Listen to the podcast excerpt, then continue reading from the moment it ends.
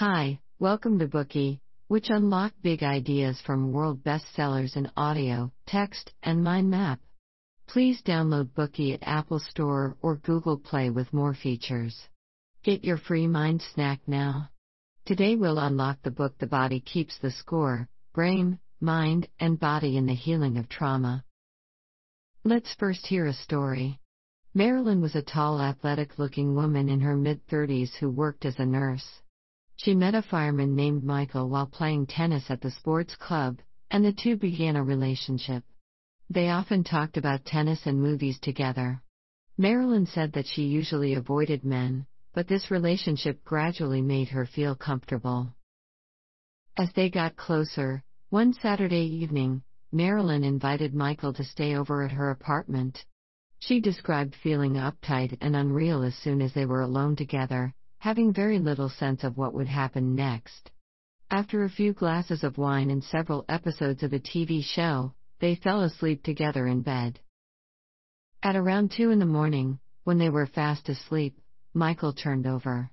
When Marilyn felt his body touch hers, she exploded, pounding him with her fists, scratching and biting, screaming, You bastard, you bastard. Michael startled awake, grabbed his belongings, and fled. After he left, Marilyn felt deeply humiliated and hated herself for what she had done. So she turned to the therapist Bessel van der Kolk for help in dealing with her terror of men and her inexplicable rage attacks. So, why did Marilyn act like that? After several treatments, van der Kolk found that Marilyn had never been able to let go of her childhood experience of sexual assault by her father.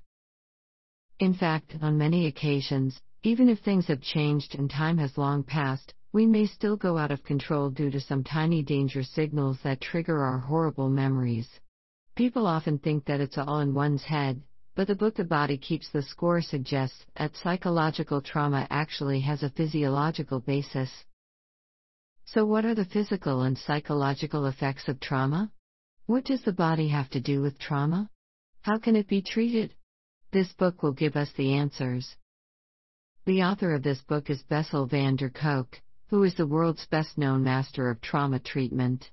He is the founder and medical director of the Trauma Center in Brookline in the United States, a professor of psychiatry at Boston University Medical School, and director of the National Complex Trauma Treatment Network. With more than 30 years of experience in cutting edge research and clinical practice in the field of psychological trauma, he is an expert in both medication and psychotherapy, with a creative insight on trauma. He also frequently conducts in depth exchanges and cooperation with all the founders of major trauma treatments in the United States. As one of the authorities in the field of psychological trauma treatment, his theory has greatly influenced the mainstream approaches to trauma treatment today. In this Bookey, you will embark on a three part journey of learning about trauma and its healing. Part 1 The Physical and Mental Symptoms of Trauma. Part 2 The Physiology Behind the Unforgettable Trauma. Part 3 Tradition and Innovation in the Field of Trauma Treatment. Let's look at Part 1 The Physical and Mental Symptoms of Trauma. Psychological trauma is a difficult topic to deal with, often filled with indescribable anger, shame, fear, violence, and all intense emotions that we are unwilling to touch. Generally speaking, psychological trauma refers to the abnormal physical, mental, and emotional states caused by severe traumatic events. This abnormal state can be cured automatically after a period of self adjustment, but the effects of some psychological trauma can last longer or even a lifetime. For severe psychological trauma, it is defined as post traumatic stress disorder in the classification of psychological and psychiatric disorders. Let's start with the earliest stage of life, childhood, and see what far reaching damages early trauma can leave us physically and mentally. When we enter this world as an infant, it is our mother who nurtures us with sweet milk and touches us with gentle fingers. The intimate skin to skin contact makes the baby feel extremely warm and safe. During this time, the mother satisfies almost all the needs of the baby and they form an initial attachment. Based on thousands of hours of observations of mother child behavior, American scientist Ainsworth concluded that to meet their own basic needs, children develop three attachment patterns secure attachment, avoidant attachment, anxious or ambivalent attachment. Whether the attachment is secure or not makes a huge difference in children's emotional development over the course of their lives. So let's see how the three patterns of attachment develop.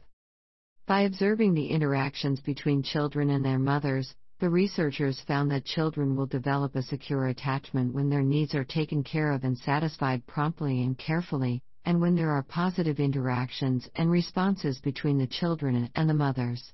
Children growing up in this environment are optimistic, confident, emotionally stable, and physically healthy. On the contrary, if the mother is always distant and indifferent to the child's emotions, often ignoring to satisfy the child's needs, the child will feel that they are unworthy of love and develop an avoidant attachment. Children with an avoidant attachment also show neglect and indifference to their caregivers, and they are emotionally closed off. Their chronically increased heart rates show that they are in a constant state of hyperarousal, which has a series of negative effects on the growth and development of children. Finally, Children with an anxious or ambivalent attachment pattern often come from an environment with unstable emotional nurturing. If they behave well, parents will love them and satisfy them. If they misbehave, parents will reprimand and pick on them. Children with this attachment pattern easily get anxious, agitated, aggressive, and often have a weak immune system. In recent years, research on childhood trauma has found that long term neglect, separation, abandonment, and other emotional abuses, as well as physical abuse, can cause psychological trauma in children. The book points out that this kind of trauma is actually a disruption of a secure attachment. A secure attachment is the child's inner sense of safety. Failing to develop secure attachment in children will leave them with a vulnerable physiology, leading to many physiological problems, such as low heart rate variability, increased stress hormone activity, sleep disorders, unexplainable pains, and hypersensitivity to touch and sound. At the same time, those who do not feel safe in their early childhood will have difficulty in controlling their emotions and reactions when they grow up. They tend to have various mental problems, such as unstable self awareness, repeated self injury and suicidal impulse, attention and cognition deficit, depression, frequent interpersonal tensions, and so on. These are all the post traumatic stress disorders caused by impaired attachment. More importantly, the early experiences will run through and affect our lives through adulthood. Having a strong sense of security and warm memories of protection in childhood is crucial to preventing mental and social problems throughout our life. The book cites a study by Dr. Robert Anda, which identified child abuse as the gravest and most costly public health issue in the United States, with overall costs exceeding those of cancer or heart disease.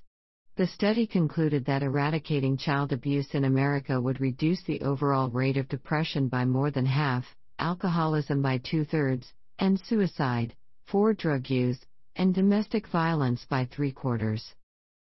Besides the trauma caused by improper parenting practices in the early years, car accidents, major diseases, and war experiences in later years will also cause severe trauma. Tom is a veteran who had been on the battlefield in Vietnam.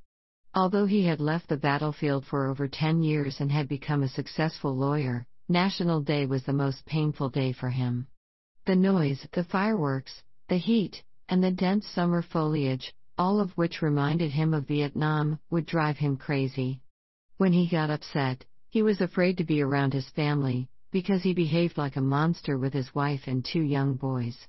What's more, his mind often flashed back an image of being ambushed in the jungle. Tom was on patrol with his companions. Suddenly, a hail of gunfire spurted from the green wall of the surrounding jungle, hitting the men around him one by one. All the members of his platoon were killed or wounded in a matter of seconds. His best friend Alex died in the rice paddy with his face down, his feet in the air. He would never get the bloody image out of his mind. Tom's trauma is rooted in the memory of war that was lingering in his brain. The sound of the popping of firecrackers on the 4th of July would remind him of the sound, smell, and images of the ambush, and made him feel paralyzed, terrified, enraged, and ashamed again and again. After so many years, the scenes on the battlefield in Vietnam still entangled him like a nightmare, making him completely unable to enjoy his present life to the fullest. Van der Kolk found that people who have experienced war are especially at high risk of going out of control emotionally. Tom often flew instantly into extreme rages because of some tiny triggers. He could only calm down when he was completely drunk or riding a motorcycle at high speed. The only thing he could do was to numb himself with liquor or go motorcycle racing to calm himself down. In addition to uncontrollable rages, the worst symptom of trauma in war veterans is emotional numbness. Tom desperately wanted to love his family, but he just couldn't evoke any deep feelings for them. He felt emotionally distant from everybody. He felt alive only when he threw himself into work. Finally, trauma also confuses perception and damages the imagination. Patients often suffer from auditory and visual hallucinations, which could be misdiagnosed as a case of paranoid schizophrenia. They are tormented by painful past experiences that always pull them back to the intense involvement and emotions of the past, making them unable to perceive and envision a new life. The book The Traumatic Neuroses of War describes war trauma in which the victims became withdrawn and detached, even if they had socially functioned well before the war. These were called traumatic neuroses. Today we call them post traumatic stress disorders, PTSD.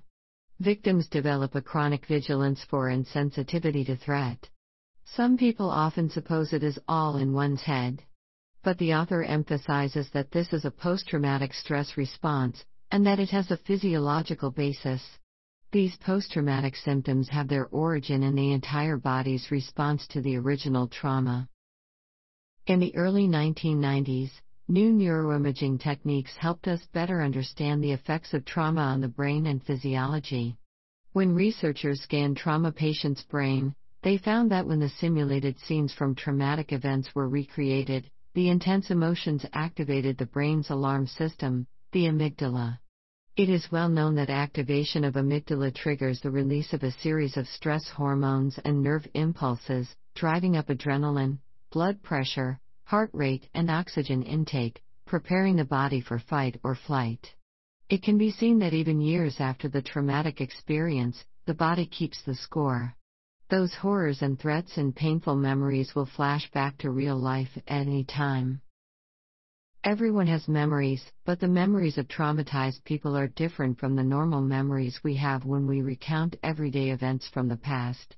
Traumatic memories are fragmentary, dissociated, flashback, and messy. They are the dark sides that people are unwilling to touch in life. These memories exist on the subconscious level, and the brain especially retains the memories of insult and injuries very well.